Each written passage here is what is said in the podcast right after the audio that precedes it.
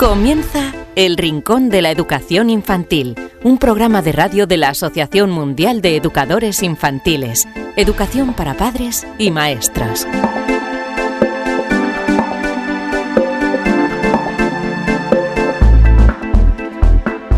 Hola a todos amigos, estamos ya casi casi terminando agosto, los últimos coletazos del verano en algunas partes en, eh, las que nos escucháis, en otras pues no estáis precisamente en, verano, estáis en, otra estación eh, con algo más de frío. Pero bueno, por lo general nosotros donde, eh, desde donde hacemos el programa en España, en Madrid, pues estamos ya concluyendo y dando los últimos coletazos a esos días de calor y el verano. Hoy comenzamos nuestro programa número 23 del Rincón de la Educación Infantil. ¿Qué hemos preparado para hoy? Lo siguiente, en primer lugar, os vamos a hablar del eh, déficit de atención, un trastorno muy complicado en la etapa infantil, cómo diagnosticarlo, los problemas que puede acarrear y eh, qué diversos tratamientos existen tanto psicológicos como eh, farmacológicos. Hablaremos con eh, una experta en, este asunto. También tendremos a nuestra experta particular, a Marisol Justo, que responderá a todas vuestras preguntas y eh, os hablaremos de estudios, estudios sobre el mundo de la educación y la infancia. Hoy dos de ellos uno, por qué se despiertan los bebés y otro de ellos, la explicación científica de por qué muchos niños y niñas rechazan la verdura y, el pescado. Así que mm, no nos marcharemos sin antes hablaros de una nueva actividad, Día Internacional del Turismo. Interesantísimo, prestad mucha atención. Y para terminar, como siempre, un cuento.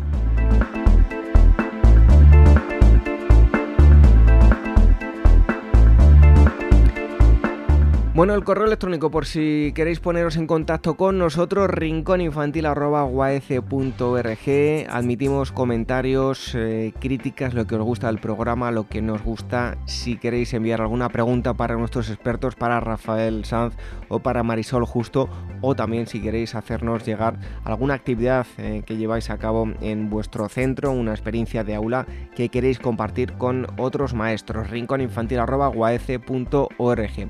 Y por último, remito a nuestra web donde vais a encontrar muchísimo material relacionado con actividades, eh, todo, eh, un gran material eh, referente a la educación infantil tardaríamos mucho tiempo en describir todo lo que vais a encontrar en la página web, pero os pedimos que os adentréis en el apartado programa de radio, que vais a tener los enlaces a todos los eh, eh, bueno, eh, las descargas o también para escuchar el programa en las dos plataformas, en iVoox y en iTunes. Así que sin más, os eh, mando un fuerte abrazo, este humilde servidor, David Benito, y os emplazo a que sigáis aquí con nosotros. En un momento hablamos del déficit de atención, un tema interesantísimo. Os quedáis con un consejo y enseguida regresamos.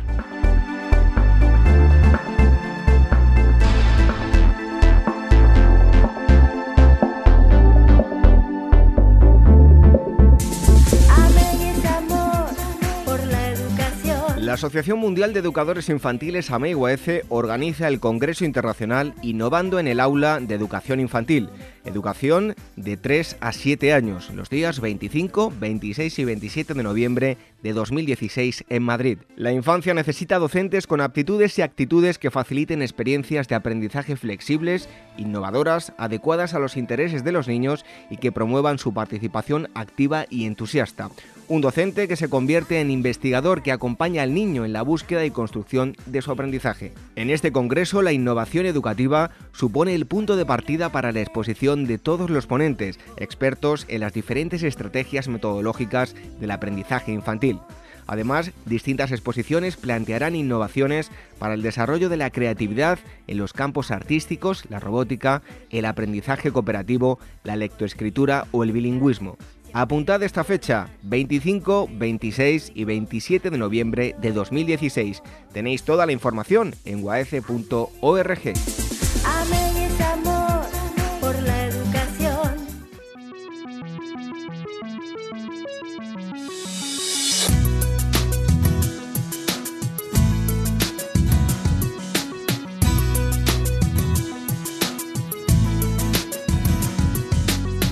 Bueno, en estos próximos minutos les vamos a hablar de uno de esos problemas con los que se encuentran muchos padres y que les cuesta detectar.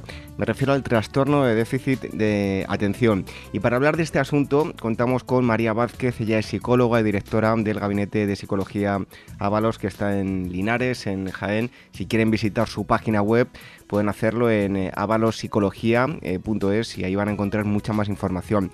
Eh, María Vázquez, muchísimas gracias por estar con nosotros en el Rincón de la Educación Infantil. Muy bien, gracias a vosotros. Bueno, lo primero de todo, ¿qué es el conocido como por las siglas eh, TDAH o trastorno de déficit de, atención, eh, María? Eh, es un patrón persistente de desatención e impulsividad que se diferencia de los niños de su misma edad y que pueden conducir a conflictos sociales como a fracaso escolar. Esta deficiencia de atención puede manifestarse en situaciones escolares, laborales o sociales. ¿Y cuáles son los síntomas eh, para detectar que, un pequeño presenta este trastorno? Eh, la hiperactividad puede variar en función de la edad y el nivel de desarrollo de, la persona y aunque su inicio es posterior a los 7 años, el diagnóstico suele establecerse con cautela en niños pequeños. En este sentido, los niños pequeños preescolares con este trastorno difieren de los niños que normalmente son activos a la misma edad porque constantemente están en marcha, lo tocan todo, se precipitan a cualquier sitio, salen de casa, por ejemplo, si antes de ponerse el abrigo, eh, se suben o saltan sobre un mueble, corren por toda la casa y experimentan dificultades para participar en actividades sedentarias de grupo en las clases de preescolares, por ejemplo, a la hora de, contar un cuento. Y aunque los niños sin este trastorno también despliegan comportamientos similares, pues la diferencia de los niños con hiperactividad es que estos comportamientos se presentan con mucho más frecuencia. También a nivel motor se caracterizan porque tienen dificultad para permanecer sentados, eh, se levantan a menudo, se retuercen en el asiento o se sientan siempre en el borde, trajinan con objetos o dan palmada y mueven los pies excesivamente, incluso extravían objetos que son necesarios para las tareas o actividades como los lápices, los libros, etcétera. Bueno, eh, María, cuando no se trata a un pequeño con, con este trastorno, eh, ¿qué dificultades va a presentar pues tanto en el día a día como, como en la escuela? Bueno, los niños con hiperactividad impulsividad mm, presentan en la escuela mucha dificultad para mantener la atención en tareas o actividades, incluso parece no escuchar cuando se le habla directamente para transmitirle una orden. Por esto no siguen las instrucciones y por tanto no finalizan las tareas escolares ni siquiera eh, son capaces para, de organizarla. Entonces se convierte su comportamiento en un descuido continuo en la actividad diaria eh, y con un continuo disgusto y malestar por dedicarse a tareas que requieran algún esfuerzo mental sostenido o que tengan que concentrarse. Em, ¿Afecta eh, todo este trastorno, ya a afectar a la autoestima de los niños? Este trastorno suele afectar a la autoestima de los niños porque ellos eh, se consideran que y se sienten que son inferiores a los demás, a los niños de su edad en cuanto al comportamiento y en cuanto al nivel académico. Y a menudo se produce fracaso escolar, con lo cual se siente muy desmotivado. ¿Y cuál podríamos decir, eh, bueno, me, imagino que será un proceso muy largo, ¿no? Pero eh, ¿cuál es el, tratamiento para, para, los niños que presenten este trastorno? Eh, para este tipo, para este trastorno existen dos tipos de tratamiento. Por un lado tenemos el tratamiento farmacológico, que sirve para frenar la impulsividad y reducir los síntomas motores y aumentar la concentración para poder desarrollar las tareas.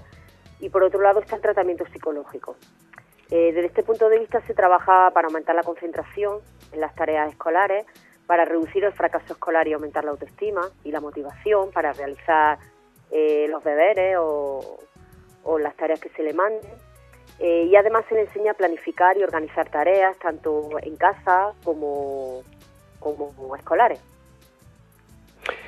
Y eh, bueno, para ir concluyendo, María, eh, ¿qué problemas eh, va a presentar una persona en, la adultez que, pues, que no haya sido diagnosticado ni por consiguiente tratado durante la etapa infantil? Me imagino que será una gran variedad de, problemas arrastrados desde la infancia, ¿no? Claro, es cierto que hay bastantes personas, que podemos encontrarnos cuantas personas que pueden ser diagnosticadas habiendo estado presentes los síntomas durante varios años en el periodo infantil. personas que no se le haya detectado en, su, en la etapa infantil, pero que sigan arrastrando, presentando síntomas en la adultez. ¿no? Eh, con la edad estos síntomas y estas situaciones se derivan a, a deficiencia de atención en situaciones académicas, laborales y sociales. En el aspecto laboral, pues eh, suelen ser personas que no prestan atención suficiente a los detalles de su trabajo o cometen errores por descuido, por tanto, eh, comportamiento de manera descuidada también inician tareas que no llegan a completar, suelen iniciar varias tareas y se pasan de una a otra sin llegar a finalizar ninguna. Muestran dificultad en seguir órdenes e instrucciones, en organizar las tareas, eh, muestran muy baja concentración y sin reflexión ninguna. Y en el área social también quedan afectados porque se caracterizan por ser personas muy impacientes, impulsivas, eh, con dificultad para aplazar respuestas, interrumpir frecuentemente a los demás, hasta tal punto de provocar problemas en situaciones sociales.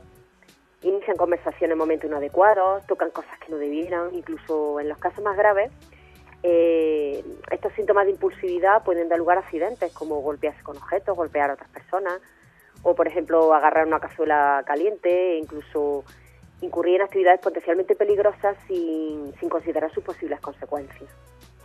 Bueno, ya para concluir le voy a pedir eh, un pequeño consejo, aparte de acudir a eh, profesionales como eh, su gabinete, que ya lo hemos dicho, avalopsicología.es. ¿Qué consejo le daría a los padres que, estén en, este proceso difícil y que tienen unos niños con, este trastorno?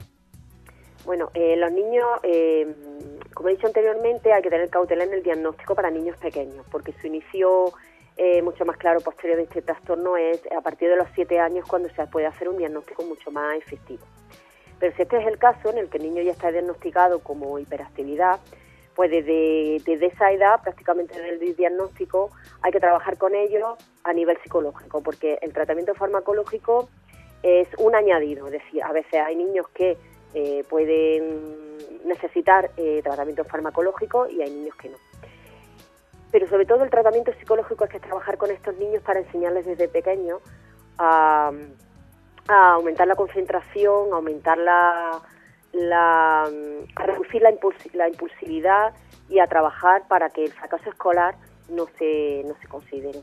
Entonces esto se hace con tareas muy determinadas, muy precisas que se van haciendo con, el, con los niños, pero que desde su primer momento que lo tengan en cuenta, que el trabajo psicológico y sobre todo eh, la detección eh, primera es muy importante.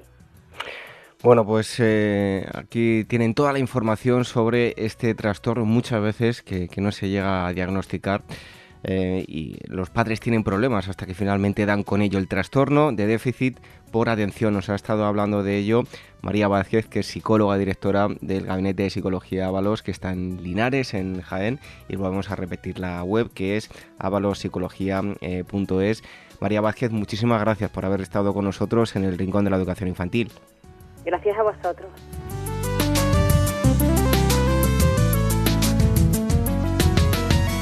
AMEIGUAF, la Asociación Mundial de Educadores Infantiles, en colaboración con Hermex Ibérica, convoca el premio AMEI Hermex de experiencias educativas realizadas en aulas de niños de 0 a 6 años, cuyo objetivo es dar a conocer las experiencias, los proyectos y los materiales de aula más innovadores y exitosos que se están llevando a cabo en las aulas de todo el mundo con niños y niñas de entre 0 y 6 años de edad.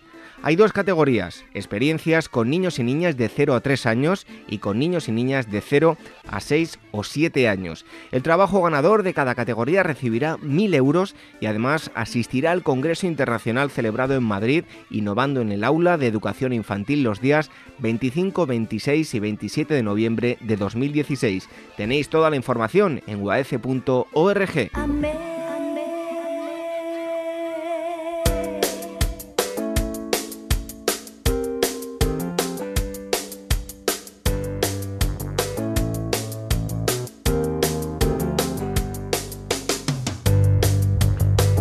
pues es el momento de hablaros de estudios, estudios y noticias relacionadas con el mundo de la educación infantil y con la infancia. Hoy dos en concreto, uno de ellos eh, que nos habla de por qué los niños se despiertan en mitad de la noche, se despiertan varias veces y muchos padres siempre se dicen si es bueno o no es bueno el niño. Bueno, ahora veremos el por qué. Y otro de ellos lo que nos cuenta es por qué muchos niños rechazan las verduras y el pescado. Ahora lo vamos a conocer. En primer lugar os hablamos de por qué los pequeños eh, bueno, no suelen tener ese, esa atracción ¿no? por la verdura ni el pescado y es que a todo esto pues tiene una explicación de carácter físico aunque también se puede corregir mediante hábitos sociales. Habitualmente, eh, como os decía yo, padres y madres se quejan de las dificultades de incluir el pescado y las verduras en la dieta de sus hijos y según Francisco Sánchez eh, Muniz, que es catedrático de nutrición y bromatología en la Facultad de Farmacia de la Universidad Complutense de Madrid, esto está relacionado con que la sensibilidad a los sabores tiene un componente genético que es indiscutible. Y el catedrático afirma que la percepción eh, gustativa y olfativa está muy desarrollada en los niños, sobre todo en los de corta edad, hecho que explicaría la dificultad de introducir nuevos alimentos tras el destete o a la vez que el niño toma los biberones. Y además este experto añade que esa sensibilidad es particularmente alta en aquellos alimentos o compuestos químicos relacionados con un posible eh, daño para nuestro organismo, lo que se conoce como señales eh, nociceptivas. Eh, hay muchos alcaloides que son muy amargos y, muy tóxicos y esto explica que la sensibilidad al amargo sea elevada en todas las personas, pero especialmente en niños pequeños y en madres gestantes. Esta sensibilidad eh, va reduciéndose a medida que vamos cumpliendo años, muy posiblemente por la pérdida de receptores o, más bien digamos por la dificultad de los receptores de transformar los estímulos em, sápidos y olfativos en señales nerviosas que lleguen a las áreas sensoriales cerebrales y allí eh, puedan ser interpretadas. Por el contrario, de forma habitual los sabores dulces y algo menos eh, los salados son bien aceptados. A quien no le gustan los dulces, a pocas personas. Bueno, pues según el investigador citado, los niños rechazan normalmente, por ejemplo, espinacas, coles de Bruselas, acelgas, berenjenas, rábanos o pepinos. Las verduras de hojas verdes oscuras suelen ser eh, mucho más amargas y eh, zanahorias, tomates maduros, las patatas y batatas son una buena opción para consumir eh, hidratos de carbono y fibra dietética y no les produce tanto rechazo a los niños. En cuanto al pescado, entre los mejor tolerados en estas edades estarían los pescados eh, blancos frescos de sabor suave como por ejemplo el lenguado, el gallo, la pescadilla, la merluza y la trucha. Así que os damos opciones si queréis incluir tanto eh, verdura y fibra como pescado entre los más pequeños.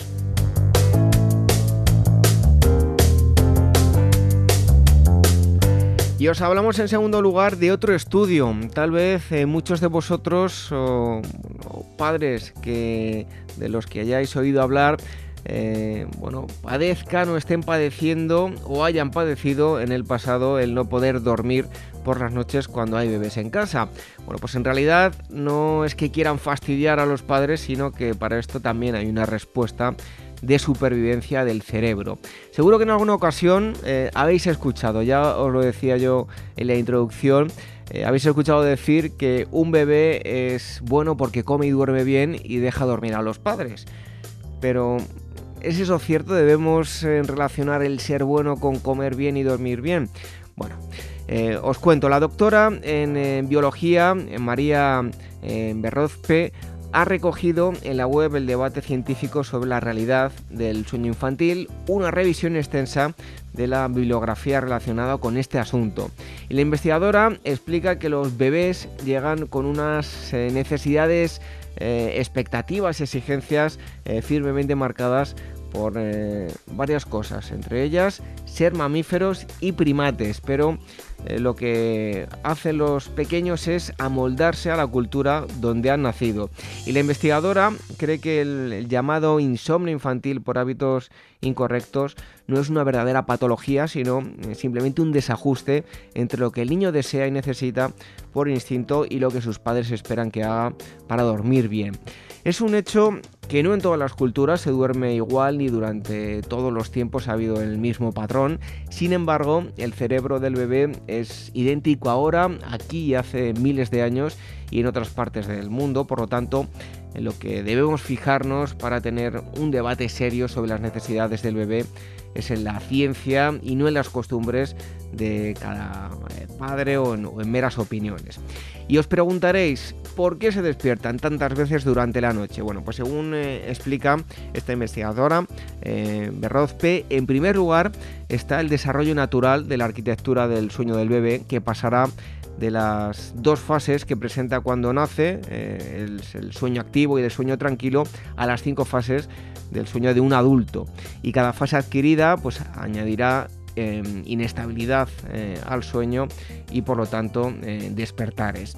En segundo lugar, es un ser pequeñito con un estómago acorde que consume una leche diseñada para crías eh, precociales, esto quiere decir las que eh, se mantienen cerca de su madre para mamar con frecuencia y en este sentido explica la investigadora que los humanos somos crías secundariamente eh, altriciales o lo que es lo mismo, que somos profundamente inmaduros, lo que obliga a la madre a estar cerca siempre del bebé disponible para darle de mamar.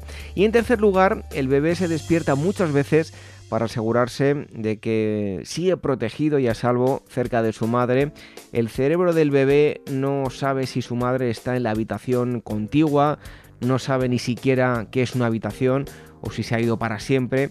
Por eso, cuando los padres ponen al bebé a dormir lejos de ellos, los despertares se traducen en, lloros y reclamos de presencia materna, mientras que si están cerca serán desvelos rápidos en los que el bebé se enganchará al, pecho y seguirá durmiendo. Y no hay que olvidar que los bebés no lloran por fastidiar, esto tiene que estar muy claro. Lo hacen porque así estamos eh, diseñados todos, incluidos los adultos. Y hay que tener clara una cosa, eh, para un eh, bebé dormir solo en una cuna eh, o en otra habitación sería como para un adulto dormir, pues por ejemplo, solo en un bosque, un sueño que desde luego resulta ciertamente complicado. Estos son los dos estudios que os hemos traído hoy en torno a los gustos o por qué los niños rechazan, por un lado, las verduras y ciertos pescados y por qué se despiertan por la noche. Así que continuamos con más cosas aquí en el Rincón, la educación infantil. ¿Quieres formar parte de la gran familia de profesionales de la educación infantil del mundo? Solo en Facebook somos ya más de 110.000. Asociate hoy mismo y empieza a disfrutar de gran cantidad de ventajas de las que ya disfrutan maestros como tú. Y cuantos más seamos, más podremos hacer por mejorar la calidad de la educación que reciben los más pequeños. Todos los detalles en la web de la Asociación Mundial de Educadores Infantiles www.uaece.org. El Rincón de la Educación Infantil, la radio de la Asociación Mundial de Educadores Infantiles. Pues aquí estamos, a puntito de terminar el verano, pero eh, tenemos a Marisol justo para contestar todas eh, vuestras preguntas. Eh, Marisol, como decía, terminando el verano, pero aquí nos tienen los, los oyentes casi casi empezando un nuevo curso. Bienvenida. Pues estupendo, encantada como siempre y final de verano en nuestro hemisferio. En el sur empiezan a tener mejor tiempo y van camino del verano. También nuestros amigos, por ejemplo, de Argentina, de Uruguay y de, de toda la zona sur. Así es, muchas veces lo decimos, así que un saludo para todos aquellos que vayan a empezar ahora a mejorar el tiempo. Pues vamos con las preguntas que, tenemos para hoy, que nos habéis enviado a rincóninfantil.org. Y en primer lugar, em, nos escribe una persona que se llama Marlene de Madrid y nos dice, em, en breve llevaremos a nuestra hija a una escuela infantil y estamos barajando diferentes opciones. Y digo yo que, esto será una pregunta que le va a venir muy bien a, a muchos oyentes, muchos de esas personas que que van a ser padres y nos pregunta en qué debemos fijarnos a la hora de conocer eh, una escuela infantil. Pues eh, Marlene, eh, sobre todo, lo más importante, fíjate en el clima que hay, en el ambiente que hay en esa escuela infantil. Tiene que ser un lugar donde tú eh, notes que se respira el cariño hacia los niños, el respeto, el cariño, eh, que las personas sean entrañables, eh, que el trato con los niños sea exquisito, tremendamente cariñoso, porque es lo más importante. Ah, en cuanto a métodos que puedan seguir, pues francamente, ahora tenemos un currículum que nos marcan los, los, objetivos, los contenidos mínimos que tenemos que trabajar, tanto en el primer ciclo como en el segundo ciclo. Luego, a lo mejor no hay tanta diferencia en cuanto a los, digamos, los aspectos que los niños van a aprender. Eh, todos van a aprender, eh, terminarán aprendiendo en infantil los primeros números, eh, aprenderán canciones, pero sobre todo lo importante, lo tremendamente importante para nuestros hijos es que haya un clima de afectividad, de respeto, de seguridad, de confianza, donde los niños sientan que están en su otra casa, en la casa que es mucho más grande y en la que hay muchas más personas, pero que su otra familia fuera del ambiente familiar. Bueno, pues vamos con la segunda pregunta. Esperamos haber eh, contestado eh, Marisol eh, a Marlene la pregunta que nos hacía llegar. Y en segundo lugar tenemos la pregunta de Marcia Rodríguez, nos escribe desde Guadalajara y nos dice, le mando saludos desde México, quería formular una pregunta para los expertos. ¿Cómo debemos actuar para generar confianza con los padres que dejan a sus hijos en la escuela? Pues de entrada un abrazo inmenso, inmenso a todos nuestros amigos y amigas de, Guadalajara, Jalisco, en, México. Ahí tenemos grandes, grandes amigos, grandes compañeros y colegas. Eh, yo te diría, amiga, mm, lo mejor que podemos hacer eh, para generar confianza a los padres es hablarles eh, de forma clara, sencilla, amena y real lo que hacemos en el aula. Mm, tenemos que tener presente que nosotros los docentes sabemos muy bien lo que hacemos, para qué lo hacemos, cómo lo hacemos, pero sin embargo los padres, por mucho que se quieren imaginar eh, qué es lo que están haciendo sus hijos en el cole, los padres no lo saben, no lo saben. Con lo cual, todo el tiempo que nosotros dediquemos a informar a los padres, y digo de forma amena, porque muchas veces los docentes empezamos a utilizar tecnicismos que lo único que hacen es aburrir tremendamente a las familias. Por eso el que sea de una forma amena, sencilla, directa. ¿Qué es lo que hacemos en el aula? ¿Para qué lo hacemos? ¿Qué queremos conseguir? Ya no solamente vamos a generar confianza en las familias de nuestros alumnos, sino que además los padres se van a convertir en auténticos ayudantes nuestros. Si nosotros estamos trabajando un hábito, por ejemplo, el, orden en el aula, si los padres lo saben, van a trabajar ese mismo hábito, van a esforzarse para que los niños también mantengan el orden en casa, de manera que estaremos trabajando en la misma línea que tan importante es. Pero para que los padres confíen en nosotros tienen que saber qué es lo que hacemos. Luego tenemos que dedicar tiempo a que los papás estén informados sobre lo que hacemos y mi consejo, como te decía, huyendo de tecnicismos y del lenguaje que solemos utilizar los docentes cuando hablamos de nuestro trabajo. Vamos a hacerlo de una forma sencilla, directa, natural y sobre todo muy amena para que a los padres les apetezca escucharnos. Bueno, pues un saludo, como decía Marisol, a, Guadalajara y, todo hay que decirlo, que en México Marisol tiene un imán porque, madre mía, si yo que he tenido la oportunidad de, acudir a las charlas que, ella da allí, se te acerca muchísimo la gente a, saludarte, a darte besos, a preguntarte. Vamos, que, te quiere muchísimo allí, ¿no, Marisol? Pero es que eso es mutuo. Yo quiero muchísimo a todas mis amigas y colegas de México entonces yo creo que hay una conexión mutua, hay una afectividad por ambas partes que es, muy importante. Bueno, pues vamos con la tercera pregunta, en este caso de Antonio León de Córdoba. Me ha parecido curiosa la pregunta que, nos ha llegado a rincóninfantil.org y dice lo siguiente, en breve em, seremos padres, creo que debería poner aquí, y eh, buscando por internet he encontrado vuestro programa eh, con el que estamos aprendiendo muchas cosas de cara a nuestra futura paternidad. Os quería comentar que tengo una virtud o un defecto, depende de cómo se mire. Soy extremadamente ordenado, es por ello que me gustaría que mi futuro niño lo fuera, pero no quiero caer en la obsesión. ¿podríais darme algunas pautas? Pues amigo, yo creo que es una virtud. Ahora, si pasa a ser una, una actitud obsesiva, la del orden, pues efectivamente ya no deja de ser una virtud. Eh, te comunico, eh, me imagino que, que, ya te habrás hecho a la idea que en el momento en que llega un niño a una casa, mm, el, orden empieza a ser relativo, porque es muy complicado mantener el, el orden.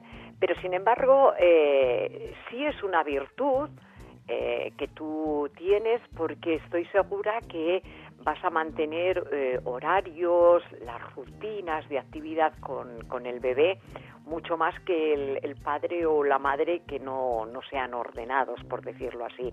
El mantener eh, hábitos y rutinas con los niños muy pequeños es tremendamente importante es decir, eh, bañarlos a la misma hora, acostarlo siguiendo unas mismas pautas que se repiten, etcétera, etcétera, es tremendamente importante.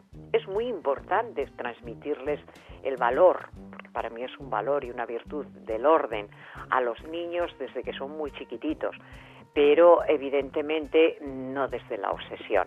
Es decir, los niños, eh, al ser un, valor, una virtud, no es algo con lo que nazcan, con hábitos de orden, es algo que hay que ir creando poco a poco. Y si a los niños les planteas el orden dentro de su vida como actividades placenteras, como un juego muy divertido, eh, tu hijo o tu hija mm, será ordenado y de forma eh, voluntaria y de forma placentera también para, para él. Ahora, la obsesión nunca es buena para nada. Y bueno, pues eh, siempre hay excepciones. Puede que un día la casa esté un poquito más desordenada, pues porque ha venido la familia y no pasa nada. Jugamos todos a ordenar después, eh, pero sin, sin que sea una obsesión. Bueno, pues esas son las tres preguntas de hoy que nos habéis enviado a rincóninfantil.org siempre las eh, contesta, en este caso Marisol Justo, también contamos con, otro gran amigo, con Rafael Sanz, pero ya ha sido eh, Marisol la que ha contestado estas preguntas de Marlene de Madrid, eh, Marcia Rodríguez de Guadalajara en México y Antonio León de Córdoba. Marisol, muchísimas gracias y bueno, te esperamos por aquí muy pronto en el Rincón de la Educación Infantil. Como siempre, ha sido un placer estar con todos nuestros amigos y hasta cuando vosotros queráis.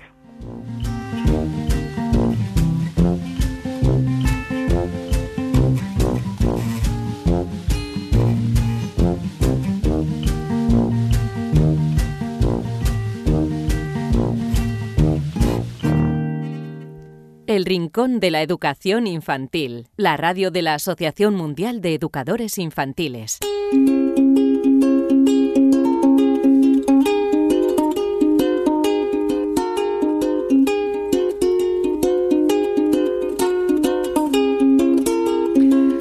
Música nos mete de lleno en el tema de las actividades, actividades que podéis desarrollar en todas eh, vuestras aulas. Eh, normalmente eh, contactamos con otros centros que nos cuentan actividades y hoy un día más os vamos a proponer una nueva actividad que podéis desarrollar en vuestros centros a partir de la próxima semana eh, seguiremos hablando ya con, otros eh, maestros, con otros centros que nos contarán sus experiencias de, de, aula. Pero hoy os traemos una nueva actividad que podéis llevar a cabo en las aulas para celebrar el 27 de septiembre, que es el Día Mundial del Turismo. Eh, está organizada por la mm, Organización Mundial del Turismo este, este día. Y su propósito es eh, profundizar en la sensibilización de la comunidad internacional respecto a la importancia del turismo y su valor social, cultural, político y económico. Esta actividad mm, que os estamos eh, proponiendo la aprovecharéis para ver qué lugares han visitado los pequeños, qué conocen de cada uno de ellos y cuáles son los lugares más turísticos. Eh, la revista Forbes realizó un estudio en el año 2007 para determinar eh, cuáles eran las atracciones turísticas más visitadas en el mundo, considerando eh, tanto turísticas domésticos como internacionales los, los, destinos. como en esta lista echamos en falta a lugares por ejemplo, como la Torre Eiffel o la Estatua de la Libertad, la Asociación Mundial de Educadores Infantiles ha hecho su propia lista. Y lo que os proponemos es el juego de las estatuas, y ahí vais a encontrar esa lista que, hemos hecho desde la Asociación Mundial de Educadores Infantiles.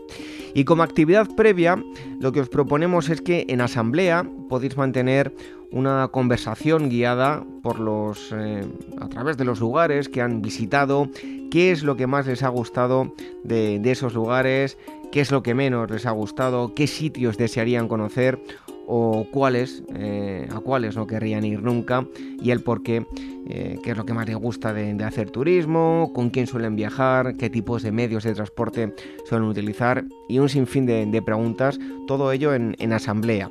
Tras esta eh, primera parte llega el momento de, bueno, digamos, entre comillas, poner el cuerpo en movimiento. ¿Y por qué decimos eso? Bueno, pues que aquí comenzaría realmente el juego de las estatuas. Tenéis que hacer lo siguiente.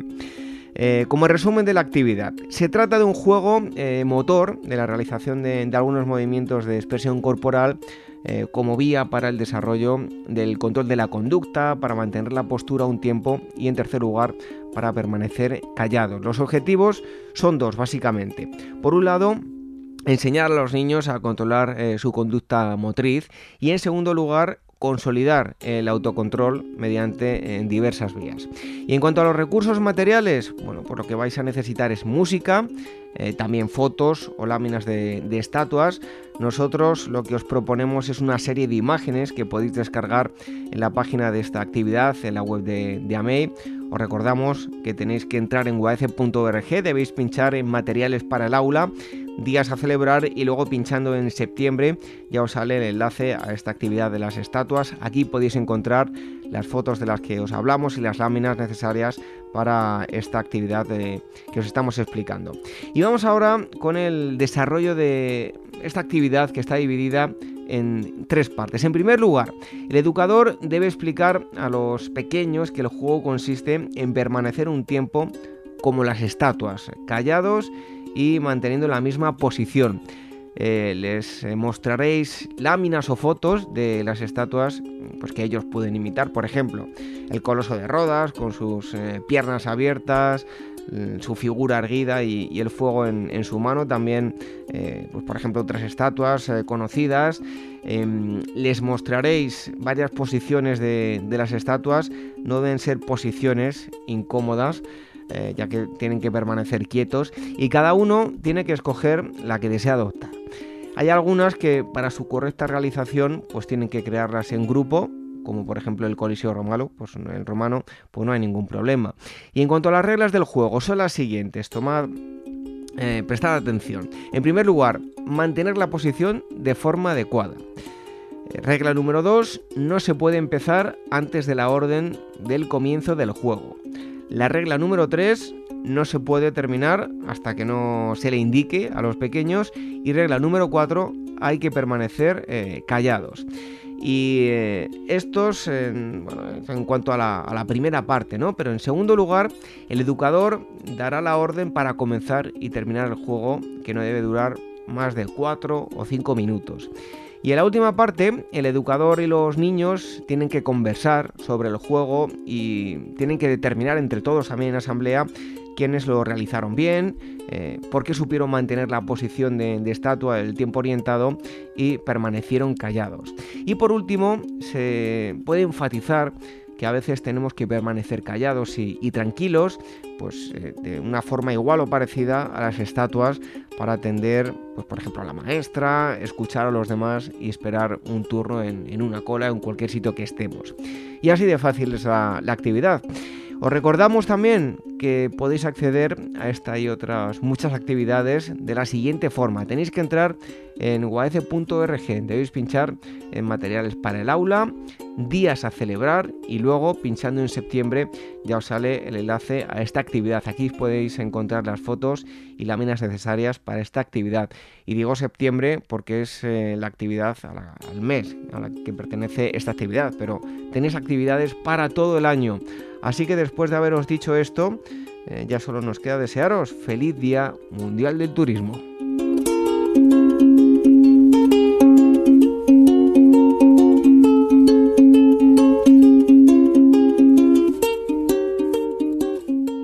Nuestro Twitter, arroba ameiwaec.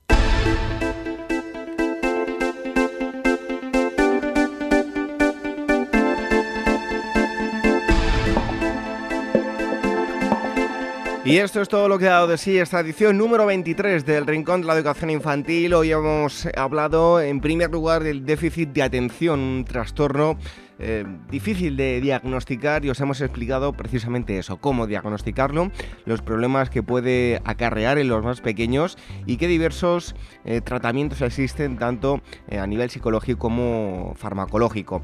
También Marisol justo ha contestado todas vuestras dudas. Os hemos dado las pautas para llevar a cabo en el aula la actividad relacionada con el Día Internacional del Turismo y os hemos hablado de estudios sobre el mundo de la educación y la infancia ¿Por qué se despiertan los bebés por la noche? Que no lo hacen para molestar, sino es un mecanismo de defensa.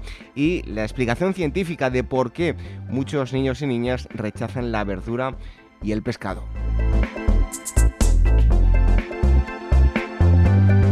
Si os queréis poner en contacto con nosotros, lo que tenéis que hacer es escribirnos a esta dirección de correo electrónico rincóninfantil.org y nos contáis lo que vosotros queráis, eh, comentarios, lo que os gusta del programa, lo que nos gusta, qué os gustaría que tratásemos, si tenéis alguna pregunta para nuestros expertos, para Marisol Justo, para Rafael Sanz, o si tenéis alguna experiencia de aula que lleváis a cabo en vuestro centro y la queréis compartir con los demás. A ese correo nos tenéis que escribir rincóninfantil.org.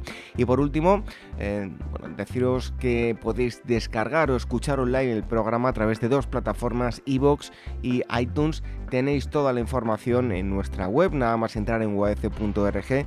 Tenéis un apartado donde pone eh, programa de radio en todo el sumario, que está muy gráfico para que sepáis qué temas vamos tratando en cada uno de los apartados, en cada uno de los programas tenéis los enlaces a ambas plataformas y también para que podáis eh, instalar en vuestros dispositivos móviles estas aplicaciones de iTunes y de iVoox totalmente gratuitas para eh, que podáis suscribiros y descargar o escuchar cuando queráis y donde queráis el programa.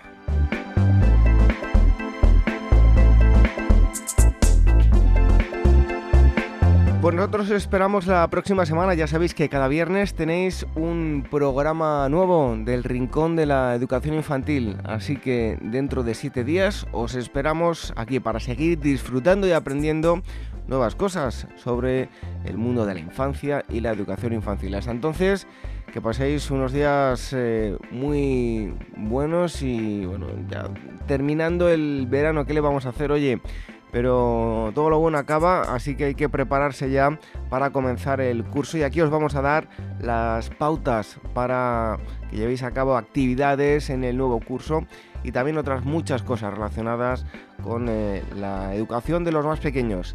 Hasta la próxima semana, adiós.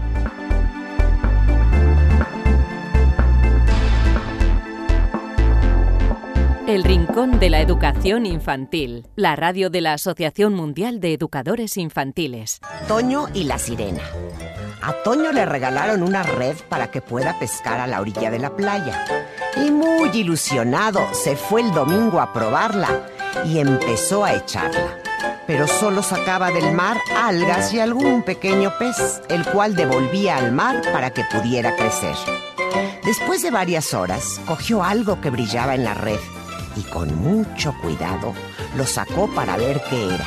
Con gran sorpresa, vio una orquídea de sal cristalizada y pensó que se la regalaría a su madre y le daría una gran alegría. Contento con lo que había encontrado, se sentó en una piedra cerquita del mar. De pronto oyó una voz a sus espaldas, se volvió y vio la sonrisa de una hermosa niña que le dijo, ¡Uy! ¡Qué bien! Veo que has encontrado mi flor de cristal. La había perdido y estaba muy afligida, ya que todas las sirenas tenemos una que nos regaló nuestro rey Neptuno. Entonces Toño se dio cuenta de que era una sirena niña y le dijo, ¡Ay! Es que yo quería regalársela a mi madre. La sirena le contestó, yo puedo traerte del fondo del mar un muy buen regalo para tu mamá si me das mi orquídea. Toño, sin pensarlo dos veces, se la dio. y la sirena con una gran sonrisa la cogió y se fue hacia el fondo del mar. El niño pensó, igual y ya no vuelve. Pero claro, si la flor es de ella, él no podía quitársela. Terminaba de pensar en esto cuando salió la sirena con una gran concha. Era una ostra.